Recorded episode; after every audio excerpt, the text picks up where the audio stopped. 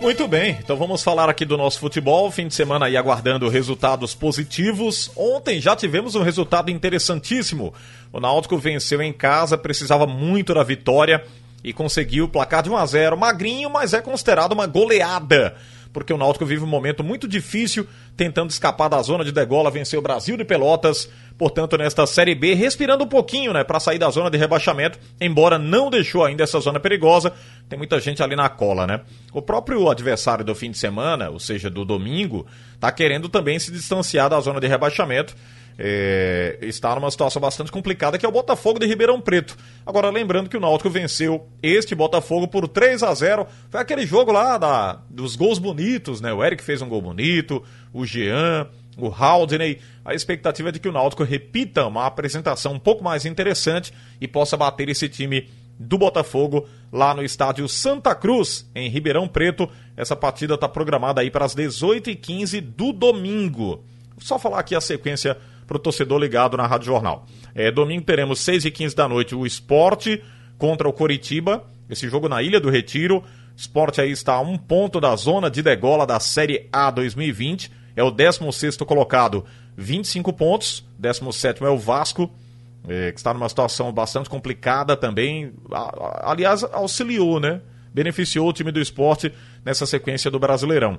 Então o esporte tem sido beneficiado pelas derrotas do Vasco da Gama, por isso não entrou nessa zona de rebaixamento. Então pega o Coritiba, que é o 18º colocado, está na zona de rebaixamento, 21 pontos ganhos. É de extrema importância uma vitória do esporte contra o Coritiba, jogo do domingo, 18 e 15 na Ilha do Retiro.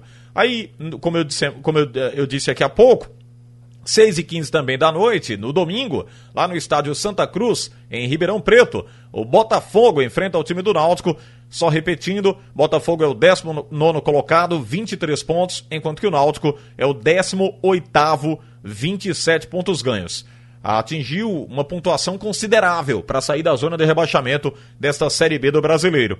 E às 20 horas do domingo, no Augusto Bauer, em Brusque, Santa Catarina, tem Brusque e Santa Cruz. É a primeira rodada, Grupo C da Série C 2020. A fase classificatória vai apontar os quatro melhores para a Série B de 2021.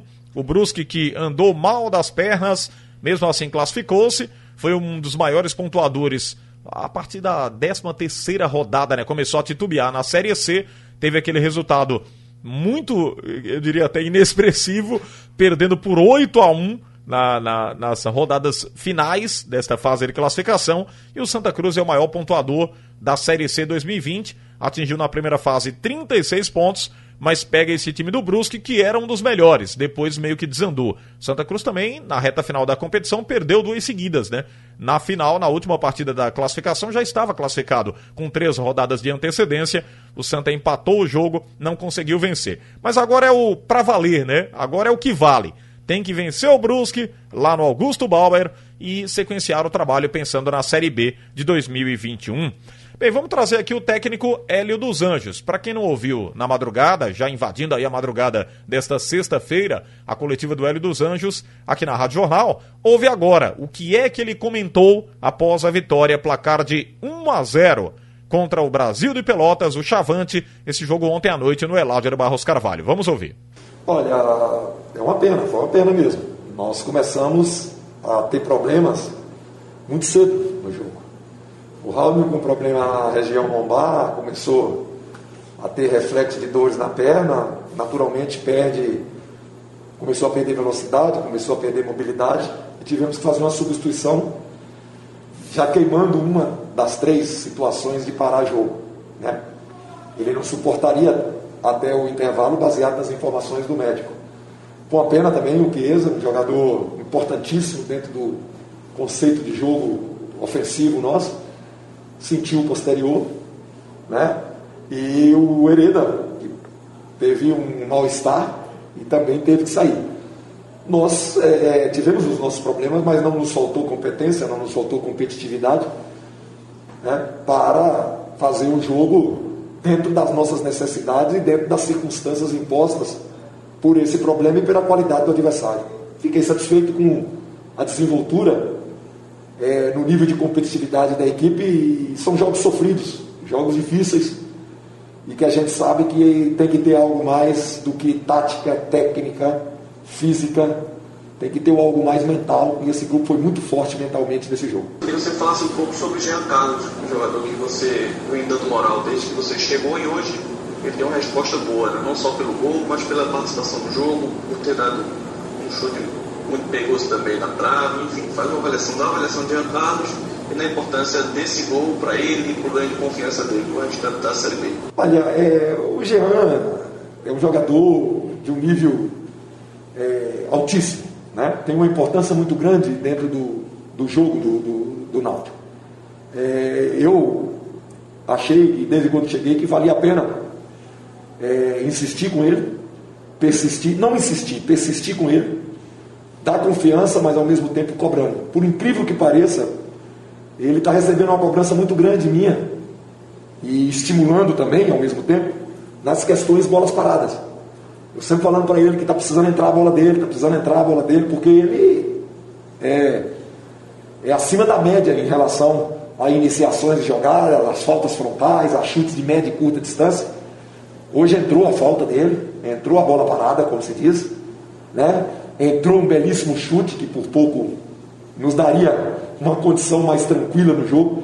Mas o melhor do, do Giancarlo foi o nível técnico desenvolvido com ele e a competitividade que ele, que ele teve. Ele segurou um jogo em função dos problemas que nós passamos a ter, né? a própria saída do Vinícius, porque podia não aguentar fazer aquele corredor como o Jorge aguentou até o final, e o Jean sustentou o seu posicionamento, a sua função, é, a retenção de bola, e acima de tudo, sempre na linha da bola dos zagueiros para interceptar passe.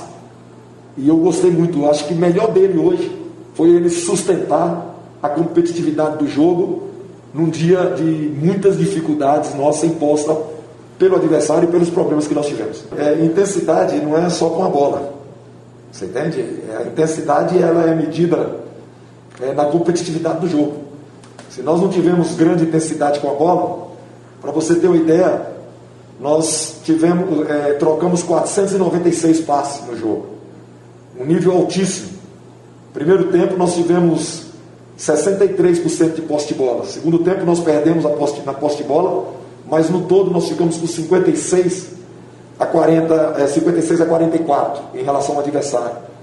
Troca de passes no nível bom, principalmente baseado na qualidade do adversário e na imposição do adversário. Nós tivemos intensidade de marcação, nós tivemos intensidade de jogo, só não tivemos grande intensidade no quesito criação.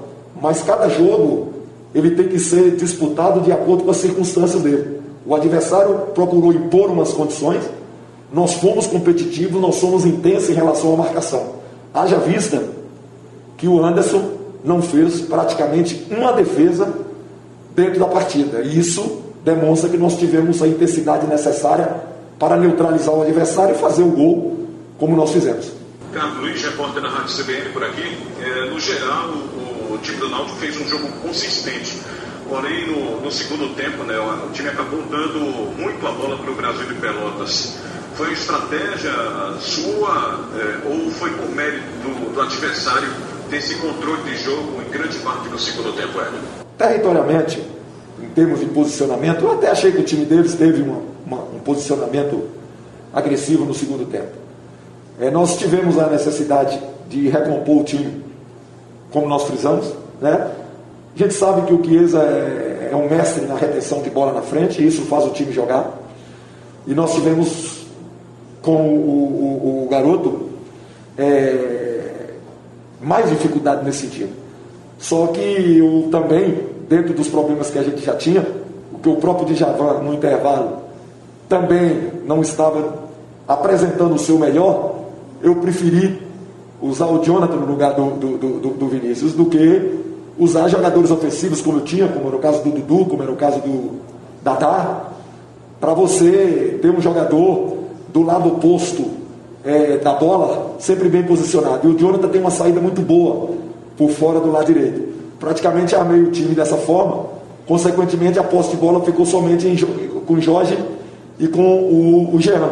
Eu sei que isso cria uma dificuldade. E daqui a pouco era momento de dar a bola para o adversário. ter a consistência defensiva como nós tivemos, e mais uma vez eu falo, o Anderson não pegou uma bola nesse mesmo segundo tempo, né? mas em compensação, meus dois zagueiros foram fortíssimos, os meus dois volantes fortíssimos, num momento onde o nível da competição muitas vezes obriga você a ter um comportamento diferente. Nós jogamos contra uma equipe que sabia que hoje eles poderiam vir, para a zona que nós estamos, porque com 33 pontos que eles têm, eles sabem que, que hoje era um jogo também fundamental para eles, e cada jogo tem a sua, o seu poder de decisão, as suas condições. E nós jogamos hoje para ganhar. Nós jogamos hoje para ganhar três pontos.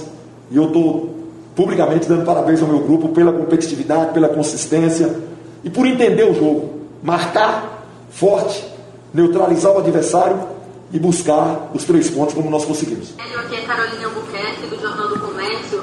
Eu queria saber do senhor agora, com o time voltando a vencer, com a atuação segura, é, e agora a dois pontos da saída do Z4, né? Como, é, como vai ser a preparação para o jogo contra o Botafogo de Ribeirão Preto, já que é inclusive um time que está abaixo do Náutico na zona de rebaixamento? O que é que o senhor pretende usar para esse jogo fora de casa e se vai manter o Náutico com essa postura, assim, com uma postura similar ao dessa noite? Vamos. Olha, primeiramente, o, o, o jogo é super decisivo, pelo próprio calendário que o Botafogo tem pela frente. Então o Botafogo sabe que é super decisivo. Depois, depois da gente, o Botafogo sai, vai lá em Pelotas enfrentar esse mesmo Brasil. Então é um jogo de decisão. Eu gostei muito do Botafogo. Eu não vou falar do Botafogo passado, eu gostei muito do Botafogo contra a Ponte Preta. Eu assisti, você entende, integralmente o jogo. Um nível de competitividade alto. Então nós temos que estar com um grupo muito bem preparado. Eu tenho os meus problemas. Hoje eu ainda não tenho definição é, dos jogadores que irão. Né? Naturalmente o Chiesa não vai porque além de tudo o Chiesa tomou o terceiro cartão amarelo livre, né? Isso foi tinha que ser programado, porque ele ficando fora ele cumpre também é, os cartões nesse jogo. E eu vou ter que armar a equipe baseado no, principalmente nas condições de todo o grupo. O Raul não é dúvida, não é isso? Eu tenho saber como é que o Hereda vai amanhecer amanhã. E amanhã, 5 horas da tarde, nós já estamos viajando. Amanhã, 10 horas da manhã, nós já estamos trabalhando no clube com todo o grupo, formando uma, uma, uma delegação forte, formando um time forte, mas nós vamos para decidir. Nós vamos chegar também tão, muito forte lá contra o Botafogo e eu quero, acima de tudo, uma equipe consistente, como nós fomos hoje e como nós não tivemos oportunidade de ser mais consistente no jogo contra o Figueirense. É um jogo fora de casa, quem sabe nós vamos conquistar a primeira vitória, essa, essa vitória, desculpa, essa vitória fora de casa, que vai desequilibrar lá na frente a nossa é, saída dessa zona chata. Dois tópicos. É, primeiro, você chegou a ver as camisas dos torcedores no Alambrado. E o que é que você pensa dessa ação importante né, nesse momento tão delicado? E já sem tempo para descanso, o segundo ponto é como projetar a partida contra o vice-lanterna da Série B lá em São Paulo. É, a projetada, eu não vou projetar a equipe contra um vice-lanterna, vou projetar uma equipe que ganhou da Ponte Preta, a Ponte Preta buscando é, a sua entrada no grupo, no grupo superior, nos quatro. Esse Botafogo muito forte, é jogo de decisão. Não podemos de maneira, de maneira alguma achar que somos superiores a esse adversário. Nós temos que nos fazer superior dentro do jogo. Então eu quero um time consistente. É muito importante. É maravilhoso você ver uma, uma, uma iniciativa dessa do nosso torcedor. E o nosso torcedor está sendo penalizado, como nós todos estamos sendo, por não poder vir ao estádio.